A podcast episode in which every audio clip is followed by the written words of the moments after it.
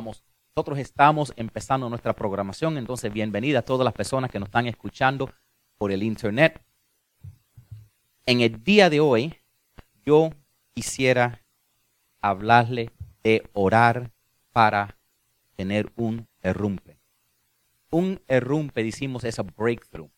Un errumpe es cuando hay algo que rompe violentamente y hace un cambio en tu vida. No es una transformación, no es un progreso, es un gran avance, es una dramática, violento cambio en una situación que era imposible antes. Y entonces eso es lo que estamos nosotros buscando. Y por eso y miran el frente de su boletín, van a ver la imagen que luce que una persona se está ahogando en el patio de su hierba. Así luce mi, casa cuando, no, cuando llueve muchos días seguidos. Me siento como si me voy a ahogar en la hierba. Y entonces a veces así estamos en la vida. Nos sentimos como si nos estamos ahogando con las situaciones que estamos enfrentando. A veces em, y entonces quiero, eso es la meta del día de hoy. Quiero enseñarte cómo orar para tener un errumpe. How to pray to have a breakthrough. Ahora, esta no es una oración normal. Quiero que entiendan esto. Esto no es una oración cuando necesito, ay Dios necesito energía, ay Dios necesito fuerza. Tómate un café. Dios te, eso te va a dar energía. Eh, no es una oración, Dios necesito sabiduría no es una oración, mira, necesito que me ayudes, mi casa está regada, ve, y limpia tu casa. Esto es cuando algo es un crisis en tu vida. Esto es cuando algo es incontrolable. Es cuando tú necesitas un errumpe, algo, el poder de Dios, un milagro, algo que venga y verdaderamente haga un cambio en tu vida. ¿okay? Algo que tú no puedes, es inmanejable, algo que, que es incontrolable en tu vida. Entonces, el primer cosa que necesito que, entiendan es, para tener eso, tú necesitas eh, entender que necesitamos estar agradecidos a Dios de antemano. Nosotros tenemos que estar agradecidos de Dios de antemano y les voy a explicar un poco más de eso y tenemos que orar con fe. En el libro de Marcos, en el libro de Marcos capítulo 11, verso 24, Jesús nos dijo, crean que han recibido todo lo que están pidiendo en oración y lo obtendrán. Déjeme ayudarte a entender eso un poquitico. Observa el cambio en, tiempo. Dice, crees que lo has que recibiste, eso es en el pasado, y lo recibirás en el futuro. Hay un cambio. Entonces lo que estoy diciendo es, tengo que creer que tengo algo, aunque no lo tengo, si lo quiero tener. Sí, eso se llama fe. Déjeme ayudarte a entender. Vamos a decir que tú estás pasando por una situación. Me dices, mira, estoy en una situación, wow, no sé cómo voy a pagar la renta. No. Te digo, ¿tú sabes qué? Tranquilo. Yo tuve un buen mes, me dieron un bonus, yo te voy a pagar la renta este mes. Ahora, si yo le digo que yo le voy a pagar la renta, ¿qué vas a hacer? Esperar que yo escriba el cheque, que te dé el cheque, que mande el cheque y que cheque clear en el banco en dos semanas para darme las gracias? ¿O me vas a dar las gracias el momento que yo digo, oye, soy tu amigo, te voy a ayudar? El momento que yo te lo digo, tú vas a decir, wow, gracias, ¿verdad? Porque yo puedo confiar en ti, tú eres mi amigo, yo puedo creer en lo que tú estás diciendo. ¿Entiendes? Entonces, es lo mismo con Dios. ¿Por qué esperar que el milagro se cumpla para empezar agradeciendo a Dios? Eso es la diferencia entre la gratitud y la fe. Ambas, ambos son importantes, pero la fe es la que mueve montañas. Saquen sus boletines y apunten ahí, en el primer espacio. Agradecerle a Dios después de algo es gratitud. Si Dios ya hizo el milagro en tu vida y tú le dices, Dios, gracias que hiciste esto, gracias que me ayudaste con aquello, eso es gratitud. Y eso es bueno, debemos, debemos estar agradecidos a Dios. Debemos tener gratitud a Dios. ¿Ok?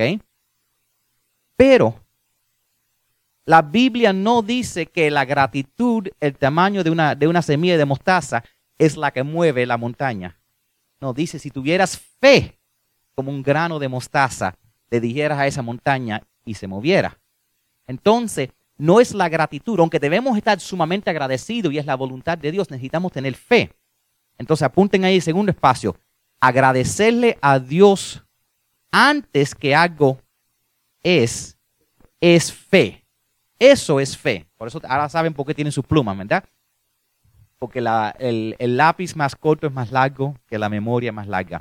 Agradecerle a Dios de antemano, eso es fe. ¿Okay? Esto es lo que pasó con Abraham en la Biblia, en el Antiguo Testamento. Dios, este hombre tenía 75 años y Dios le dijo, tú sabes qué, tú vas a ser el padre de una gran nación. ¿Y tú sabes cuánto tiempo él le fue dando gracias a Dios? 25 años antes que se cumplió la promesa. Cambió su nombre y por 25 años, justo cuando tenía 100, que ya era un gran milagro, es cuando Dios cumplió y le dio el milagro, que tuvo su primer hijo. 25 años esperando, pero él le dio las gracias a Dios desde el momento que Dios dijo, le se lo dijo. Por eso que es llamado el Padre de nuestra fe. Ahora, ¿cómo que nosotros podemos orar para recibir un errumpe de Dios? Lo primero que necesitas saber, porque tenemos que estar claros, ya que tenemos un poquitico de claridad entre lo que es un agradecimiento y fe, necesitamos fe. La próxima cosa que necesitamos es entender cuál es el errumpe que necesitamos, en qué área de nuestra vida necesitamos un errumpe. Porque si tú no sabes en qué área necesitas el errumpe, ¿cómo vas a pedirlo? Y te estoy diciendo que yo no conozco a nadie que ha tenido un breakthrough, un cambio dramático en su vida, que no lo ha buscado. Nadie ha un día despertado, se despertó y dice, ay, mira, tengo un maestrado. Ay, mira, soy el gerente de la compañía. Ay, no. Todo logro que tenemos en la vida, un buen matrimonio, buena salud, buenas finanzas, hijos buenos, sea lo que sea lo que tú tengas en tu vida que es bueno, una bendición de Dios, alguien ha tenido que luchar para eso. No necesariamente viene fácil. Entonces, igualmente, si, estamos diciendo que para algunas cosas tú necesitas un errumpe, el poder de Dios y un milagro, tú necesitas saber qué es lo que le estás pidiendo a Dios. Específicamente, Dios, necesita un errumpe en mis finanzas. Dios, necesita un errumpe en mi trabajo. Dios, la situación está en crisis, necesito tu, tu, tu, tu errumpe en mi matrimonio, en mis relaciones. Necesito casarme, necesito en esta área. Dios, esto es más grande que yo y te necesito. No, no lo puedo controlar. No puedo manejarlo. Es más grande que yo. Y la verdad es que la mayoría de las cosas verdaderamente importantes en tu vida, tú no tienes control sobre ellas. No lo tienes. Ocurren sin tu control. Y vamos a mirar de un rey que se llamaba Josefat. Y, este rey tenía tres naciones que se levantaron en contra de él. En otras palabras, por cada uno de sus soldados habían tres otros soldados que venían en contra de él. En otras palabras, no había manera que él podía ganar. Vamos a leer el texto. Se encuentra en segundo de, de Crónicas, capítulo 20. Voy a leer del 1 al 5. Esta es una oración, esto es lo que él hizo. Vamos a ver, dice, después los moabitas, los amonitas y los meonitas, difícil decir eso tres veces rápido, le declararon la guerra a Josefat. Este se lo informó a Josefat, viene un gran ejército contra ti desde Edom, desde el otro lado del mar muerto, y ya están en Haseom. Tomar es decir en Gadí. Josefat se llenó de temor y buscó la ayuda del Señor. Así que proclamó un ayuno en toda Judá. Los de Judá se reunieron para pedir ayuda al Señor. También de todas las ciudades de Judá llegaron para pedir ayuda al Señor. Josefat se puso de pie frente al atrio nuevo del templo del Señor ante la asamblea de Judá y Jerusalén.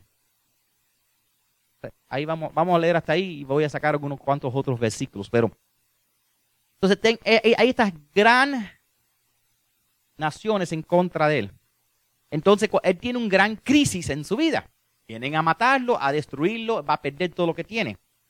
Lo primero que él hace, porque él hace tres cosas que son muy inteligentes y tres cosas que nosotros debemos hacer si tenemos un crisis.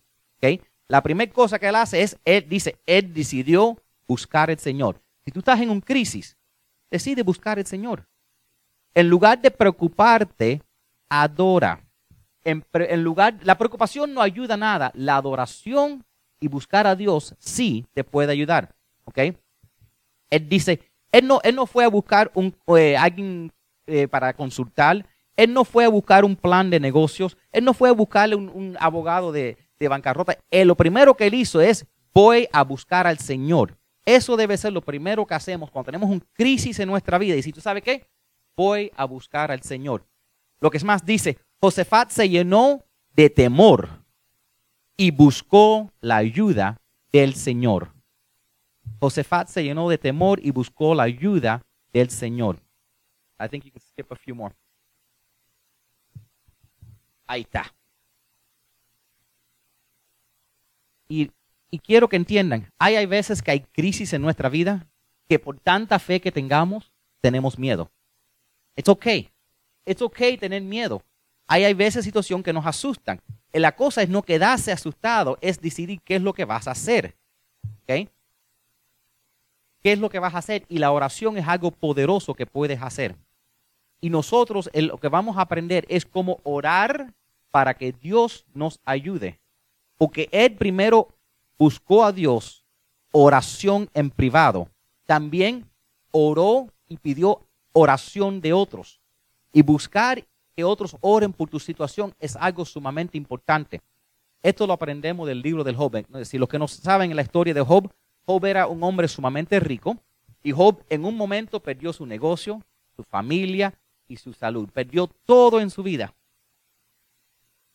Y Dios viró la situación, le dio un errumpe en su vida, le dio el doble lo que tenía. ¿Sabe cuándo? Cuando él empezó orando por sus amigos. Y hay un gran poder que ocurre cuando tú empiezas orando por otras personas, porque quitas el enfoque de ti y empiezas enfocándote en otras personas. Entonces, tenemos que quitar el enfoque de nosotros y empezar orando para otras personas. Ahora, vamos a seguir llenando espacios. yo voy a terminar dándole una serie de como cuatro o cinco cosas. La voy a empezar esta semana y, las, vamos a acabar la semana que viene porque es tan poderoso poder buscar a Dios y tener un errumpe en nuestra vida que requiere un poco de masticar y entendimiento. Lo primero que tenemos que hacer, apunten a mí, comenzar por enfocarme en Dios y no en mi problema. Lo primero que tenemos que hacer es comenzar por enfocarme en Dios y no en mi problema. Cuando estás en un crisis es natural empezar diciendo, ay Dios, ay Dios, estoy teniendo un gran crisis en mi vida. ¿Sabes qué? Ya Dios lo sabía. Lo sabía antes que tú naciste que ibas a estar en este día en un crisis en tu vida. Él ya lo sabía. ¿Ok? Entonces, lo que te estoy diciendo es que no empieces tu oración a Dios diciendo, ay Dios, esta es mi oración. Necesito dinero, necesito una esposa, necesito un nuevo trabajo, necesito una bancarrota.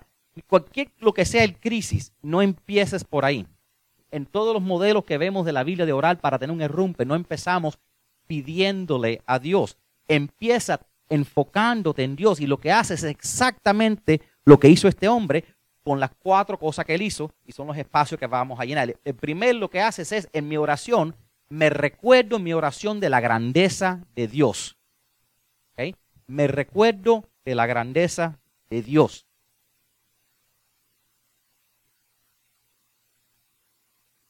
me recuerdo de la grandeza de Dios.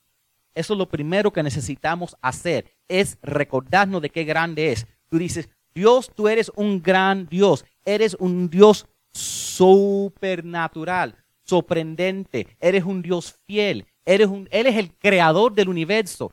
Eres, esto no es nada para ti, this is nothing for you, God. Empiezas a darte cuenta qué grande es tu Dios y mientras más grande tú pones a Dios, más pequeñito se va poniendo tu problema. En el verso 6 dice lo que dice. El verso 6 dice, Señor, Dios de nuestros antepasados, ¿acaso no, ¿acaso no eres tú el Dios de los cielos y dominas a todas las naciones? ¿Acaso no está en tus manos el poder y la fuerza que no hay quien te pueda hacer frente? En otras palabras, ¿no creaste tú todo esto? ¿No creaste tú el universo? ¿No eres tú el Dios en el cielo? Demasiado a menudo actuamos como que si la creación, como si la oración, perdón, es la última cosa que nos queda. ¿Alguna vez ha escuchado a alguien? La situación se ha puesto mala. ¿Qué mala? Está tan mala que ya lo único que podemos hacer es orar. Wow, ¿es that bad? Así de malo. No, no, ya. Ya el doctor dijo que lo único que nos queda es orar. Ya el abogado me dijo que lo único que me queda es orar para no perder la casa. Ya el consejero me, me dijo, lo único que puedes hacer es orar. ¿Por qué tratamos la oración como si es el last resort, lo último que nos queda? En vez de poner la oración primero, en vez de darnos cuenta del poder de la oración, el poder que tenemos en la oración, me enfoco en la grandeza de Dios. Segundo punto, y pongan ahí, segundo punto es, me recuerdo su poder ilimitado. Me recuerdo que Dios tiene un poder ilimitado. Tú tienes que recordarte, ¿tú sabes qué? No hay nada imposible para tu Dios. Cuando alguien te dice que es imposible, tú dices, no hay nada imposible para tu Dios.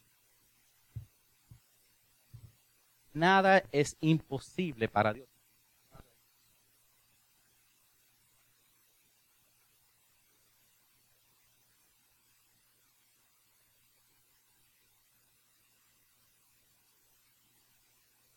Verdaderamente tenemos un Dios que no tiene límites. Tenemos un Dios que puede hacer cualquier cosa. Entonces, una de las cosas que debes hacer es recordarle a Dios que tú sabes su poder. Recordarle a Dios que tú has leído la Biblia y que sabe de las siete mil promesas que hay, siete mil promesas que Dios nos ha dado que puede hacer cosas en nuestra vida.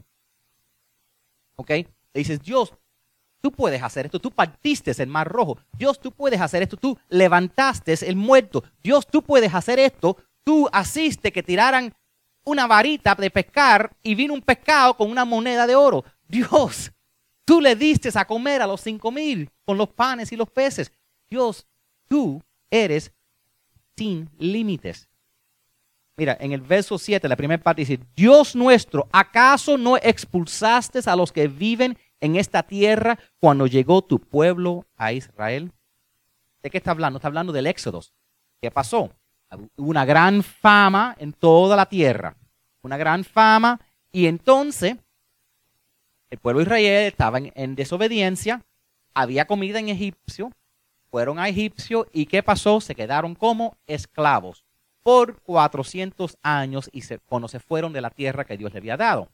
Después vino Moisés Okay, this is the Bible abbreviated. Vino Moisés, sacó el pueblo de, de, Egipto, los llevó para atrás a la tierra prometida. Pero igual que algunos van a descubrir cuando regresen a Cuba, cuando tú te vas de tu casa y la dejas por 50, mucho más, maybe 400 años, lo más probable es que alguien se haya mudado en tu casa, que alguien esté ahí. Entonces, cuando regresó el pueblo de Israel, después de 400 años, descubrieron, guess what? Alguien está en mi casa alguien está en nuestra tierra. Y tú sabes qué? They weren't too happy de tener, ah, sí, sí, nosotros nos vamos. No, no se iban a ir. No se iban a ir. Dios los tuvo que expulsar. Y entonces eso fue un gran milagro. Y ellos le dijeron, ¿acaso no eres tú el Dios que expulsó a esas naciones? ¿No los expulsaste los que vivían en la tierra cuando llegó el pueblo de Israel? ¿No has ayudado? Dios, ¿no me has ayudado en el pasado? Me recuerdo la grandeza de Dios y me recuerdo el poder de Dios, recordándome las promesas. Ahora, para eso que nos hace falta, hace falta leer la Biblia. Ahora, los que no saben, hay algo que estoy haciendo para ayudarlo, para tener, para que tengan casi todos los días. Yo comparto un versículo y un devocional. Lo estoy haciendo por Facebook, por Instagram, Estoy tratando de hacer YouTube, pero se me, se me cansa porque tengo IGTV, Instagram, Facebook de la iglesia, Facebook mío. Ya cuando llego a YouTube ya estoy un poco cansado y, después me manda el, eh, después me mandan y dice, you've run out of bandwidth on your phone. Pero estoy tratando de hacerlo lo más posible que en, en tres minuticos, más o menos entre tres y cuatro minuticos son los, son los devocionales que estoy dando. Y es una manera de darte una palabra de, de apoyo cada mañana. Muchas veces leo un versículo y después hablo de lo que, cómo podemos aplicarlo en nuestras vidas. Entonces, si no están, si no están escuchando esas cosas, les, recomiendo que lo hagan, que lo comparten con otras personas, porque si sabes las promesas de Dios, tú le puedes recordar. A mí no me gusta cuando mi hijo me dijo, pues, si yo le digo a mi hijo, ah, sí, sí, sí, no, yo, este verano sí vamos a, vamos a Disney. Después llega el verano, ay, se me olvidó. A mí no me gusta cuando mi hijo me dice, ay, papi, pero tú prometiste que me ibas a llevar. You promised, Dad. A nosotros no nos gusta. Pero tú sabes qué? A Dios sí le gusta. ¿Sabes por qué? Porque Dios no somos nosotros. Dios cuando promete algo, cumple. So, unlike nosotros que no nos gusta, ay, que no me recuerde mis promesas. No, a Dios le gusta cuando tú le dices, Dios, tú prometiste esto en tu palabra porque Dios es fiel. Y Dios dice, wow, estás leyendo mi palabra, estás recitando mi palabra. Dios le gusta cuando tú le recuerdas eso. ¿okay? Escriba eso en sus notas. Le recuerdo a Dios de sus promesas. Le recuerdo a Dios de sus promesas. Y esto es clave. Tú le dices, Dios, ¿no prometiste ayudarnos? Dios, ¿no prometiste cuidar de nosotros? Dios, ¿no prometiste satisfacer todas nuestras necesidades si te busco tu reino primero? ¿No prometiste, Dios? Dios le gusta cuando tú le recuerdas de las promesas en la Biblia. Hay siete mil de ellas. Y esto es lo que hizo Josefat. Verso 7 dice, ¿acaso no le diste esta tierra para siempre a los descendientes de tu amigo Abraham? Le está diciendo Dios, Dios, tú prometiste. Dios, tú no puedes romper tus promesas. Dios quiere que tú te recuerdes su palabra. Eso es, eso para Dios es bueno que tú recuerdas y que leas sus palabras. ¿Ok? Y Dios cuando ve que tú le recuerdas sus promesas es, una, es uno de las claves para que Dios responda. Tienes que saber lo que estás pidiendo, tienes que pedírselo como si ya lo hayas recibido en fe y tienes que recordarle a Dios y decir, esta promesa me la diste tú, mi Dios, que jamás los hijos de los justos mendigarán pan, Señor. Tu palabra dice, buscar primero el reino de Dios y todas estas cosas serán añadidas. Y, hay, y así, y así, y así hay tantas promesas en la Biblia tú se las puedes acordar a Dios. Dios, mira, aquí está. Señale el versículo a Dios. Dios, aquí está en este versículo. Te, lo pido que hagas. Es mantener. Todo lo que estoy pidiendo de Dios es que tú mantengas tu promesa. Mira, aquí lo escribiste en tu palabra. Soy tu hijo, Padre, y tú dijiste que lo hiciera. Eso es parte de tener el irrumpe, el breakthrough que necesitas en tu vida. Próximo cosa, apunten ahí. Le pido a Dios específicamente, ¿ok? Un irrumpe.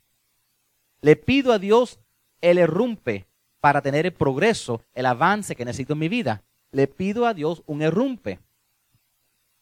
Tiene que pedírselo.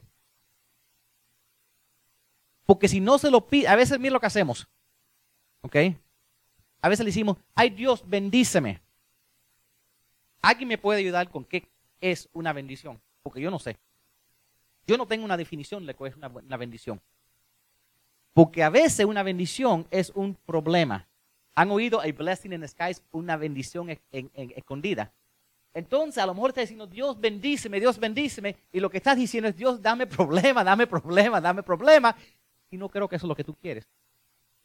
Entonces, tenemos que tener cuidado con decir, Dios bendíceme, porque eso es vague, eso es vago, eso, eso no es específico. Y, y estás abriéndole la puerta para que Dios haga lo que quiera.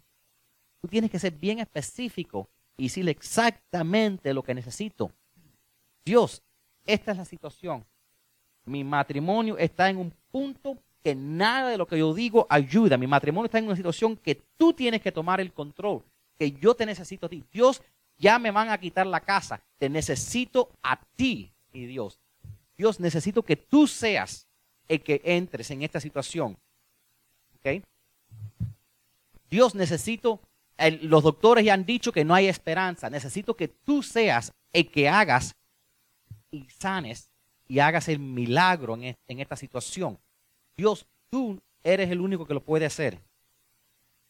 Tienes que ser específico. Mira lo que dice eh, versos 11 al 12. Dices, ellos en pago no atacan para expulsar de la tierra que tú nos diste en posición, Dios nuestro, ¿acaso no vas a castigarlos? Ellos le dijeron específicamente, Dios, esto es lo que necesitamos de ti. Y aquí está mi pregunta. Si tú quieres un breakthrough, si tú quieres un errumpe en tu vida, un avance, un gran avance, ¿sabes qué le vas a pedir a Dios? Porque si no lo sabes, ¿cómo le vas a decir a Dios que necesita un errumpe? Dame un errumpe en general. No. Un errumpe es algo dramático, violento, imprescindible, unprecedented, powerful. Y tiene que ser algo específico. ¿Ok? Entonces empiezas enfocándote en Dios. Dices, Dios, tú eres grande, tú eres bueno, tú eres poderoso. Has hecho, me has hecho muchísimas promesas. ¿Ok? Y en este pasaje yo veo que Josefat hizo, le hizo cuatro promesas a Dios, a mí cuatro preguntas a Dios. ¿Ok? Él le dijo, ¿tú no eres Dios? Fue la primera pregunta que le hizo. ¿Aren't you God? ¿Tú no eres el Dios? Fue su primera pregunta. Después le dijo, ¿no eres tú quien nos ha ayudado en el pasado? No nos has hecho, dijo la tercera no has hecho promesas. Y después le dijo, no lo harás otra vez. Puedes orar específicamente lo que tú necesitas. Puedes orar específicamente para el rumpe que tú necesitas en tu vida. ¿Ok? Esa es la primera clave. Yo sé que lo rompí en cuatro partes ahí. Ahora quiero darte la segunda. ¿Ok? Punten ahí número dos. Y voy a dar más la semana que viene. Pero número dos. Dile a Dios que cuento contigo y que te necesito para un errumpe. Dile a Dios, cuento contigo. Te necesito. Te necesito. Cuento contigo. Eso es la segunda cosa que tú tienes que decirle a Dios. I need you. I can't do this alone. Si tú de verdad quieres que Dios desate un milagro en tu vida, tú tienes, ahí, mira, cuando tú le dices a Dios, Dios, ayúdeme con esta situación, ¿qué estás diciendo? Piensa un segundo. Cuando yo le digo, Dios, ayúdeme con mis finanzas, ¿qué le estoy diciendo? estoy diciendo, Dios, yo voy, yo puedo, pero necesito un poquitico de ayuda. ¿Verdad? Eso es bien diferente que si yo le digo, no, no, Dios, no tengo idea qué hacer. Estoy totally lost. Estoy completamente perdido. No tengo nada, no hay nada que puedo hacer. O tú lo haces o nada va a pasar. Porque ya, ya están a tocar en la puerta. Ya el doctor no va a hacer nada. Ya no hay remedio humana. ¿Entiendes? No es decirle, Dios, ayúdame. No, vamos, no, es, es, es, no es que Dios te, Dios te ayude, es llevarlo a otro nivel. Si tú quieres el milagro de Dios, si tú quieres que Dios dé un errumpe, dice, no, necesito un errumpe. Necesito que tú lo hagas, Dios. No, cuando tú dices, Dios, necesito tu sabiduría. Eso dice que yo lo voy a hacer, pero necesito una ayudita de Dios, ¿entiendes? Eso no es un errumpe. Dios dice, Dios, no puedo hacer esto, esto es más allá de mi control. Necesito que tú lo hagas, necesito que tú lo hagas porque yo no puedo ni, ni sé por dónde empezar. ¿Alguna vez te has sentido sin fuerzas? ¿Algunas veces has tenido una situación donde dice, yo no puedo? Esto es fuera de mi control. Mientras más yo trato, peor se pone la situación. ¿Alguna vez han tenido algo así? Cada vez que abres la boca se pone la situación peor. Eso es cuando tú necesitas un errumpe. Cuando tú dices, yo no sé qué hacer, no importa lo que haga, no importa lo que yo trate, mientras más yo trato de hacerlo, peor y peor y peor se está poniendo la, situación. Esto es más allá de mi capacidad. Yo ni sé qué hacer. Tú sabes, los que saben mi historia saben, tú sabes cuál es el primer paso de la recuperación, sea cualquier programa de 12 pasos. Cuando hay el, hay el Celebrate Recovery Plan y hay también el AA y el NA. Y todo empiezan con el primer paso igual. Tomas un, chip blanco, que el chip blanco es derrota. Y dices, me rindo. I recognize that I am powerless over my addiction. Dice, no tengo poder sobre esto. Ese es el primer paso. Porque mientras que tú piensas que tienes control, mientras que tú piensas que puedes hacerlo, Dios dice, ok, bueno, dale. Pero si tú necesitas un errumpe en tu vida, si tú necesitas un milagro, tienes que decirle, Dios, no, no, no, no, no. Yo me rindo. Tengo la bandera blanca. I give up. I can't. Te lo estoy dando a ti. Hazlo tú, Dios, porque yo no lo puedo hacer. I failed. I give up. No puedo, te lo traigo a ti completamente, 100%, porque no hay nada que yo puedo hacer. Eso es donde Dios le está diciendo, Dios, yo cuento contigo, porque si tú no lo haces, no va a pasar. Y eso es lo que pasó en, en el versículo 12. Dice, oh Dios nuestro, ¿no los vas a detener? Somos impotentes ante este ejército poderoso que está a punto de atacarnos. No sabemos qué hacer, pero en ti buscamos ayuda en ti buscamos ayuda. Somos, ellos están diciendo, somos impotentes contra este, este gran ejército. Te tienes que dar cuenta que hay veces tú eres el problema. A veces estamos estresados y vamos a vacaciones. Y estamos ¿qué? estresados en las vacaciones. ¿Sabes por qué? Porque el problema no era tu trabajo, el problema eres tú. Y tú te llevaste a ti mismo con tus vacaciones.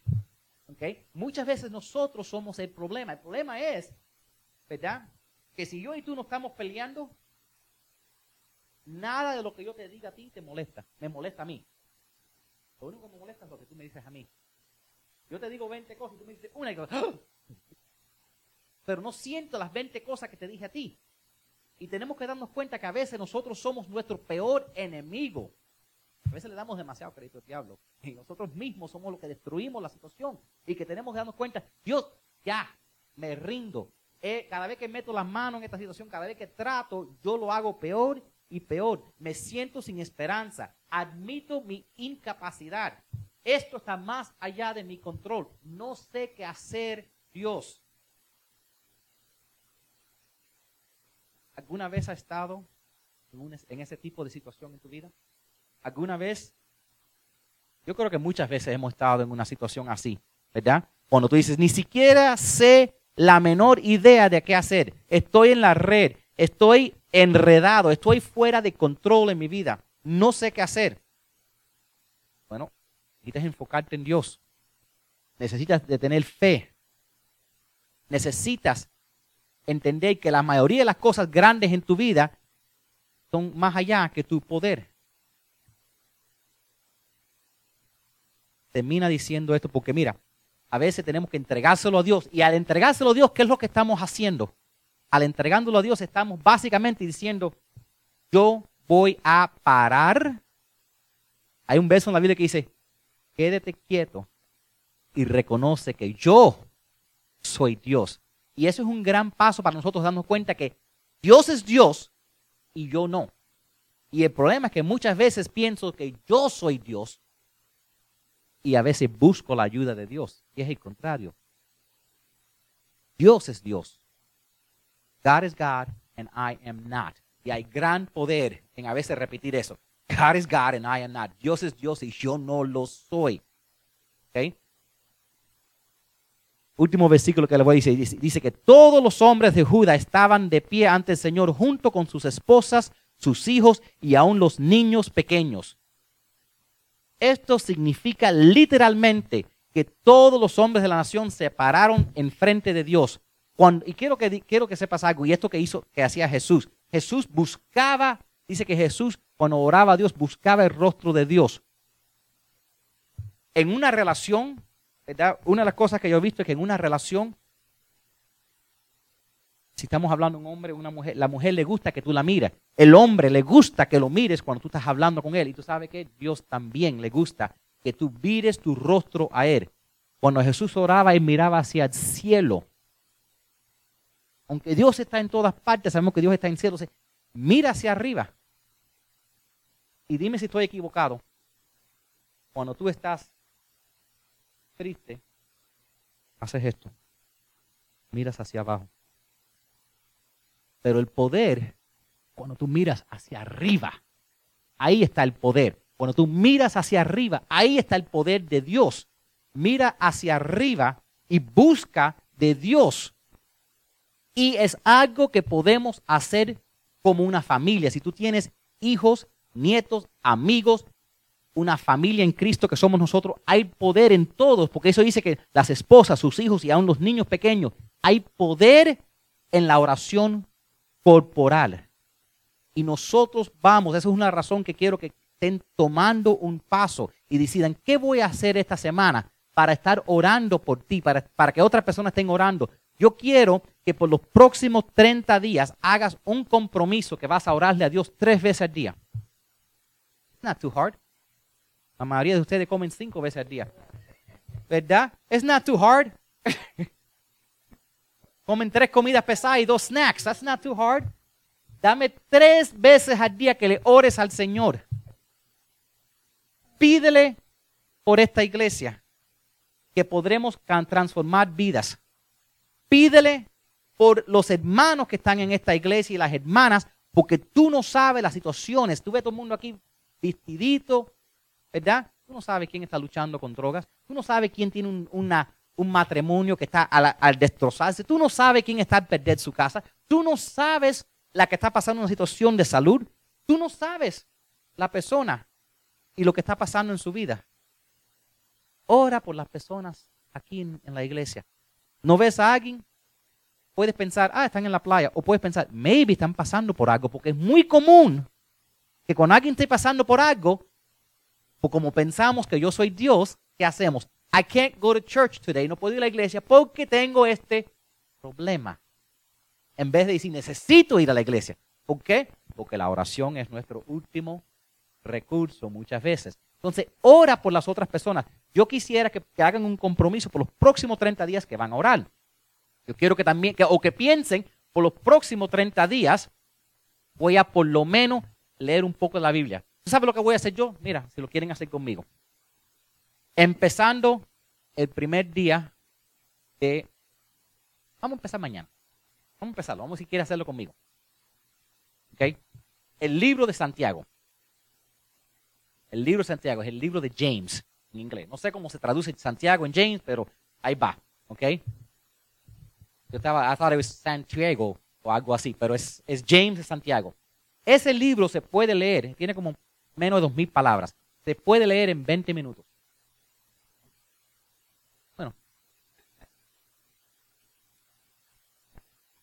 Supuestamente. Vamos a tratar.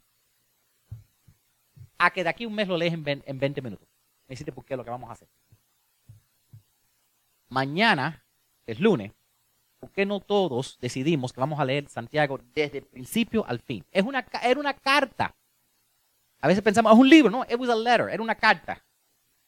¿Ok?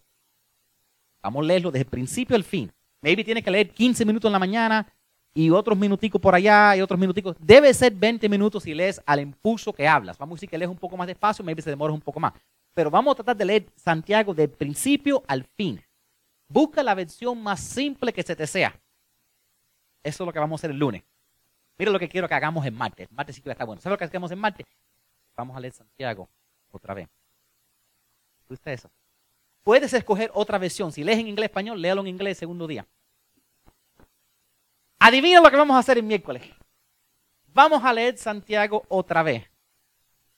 ¿Tú sabes por qué? Porque el poder no es encubrir material, el poder es en escudriñar la palabra de Dios.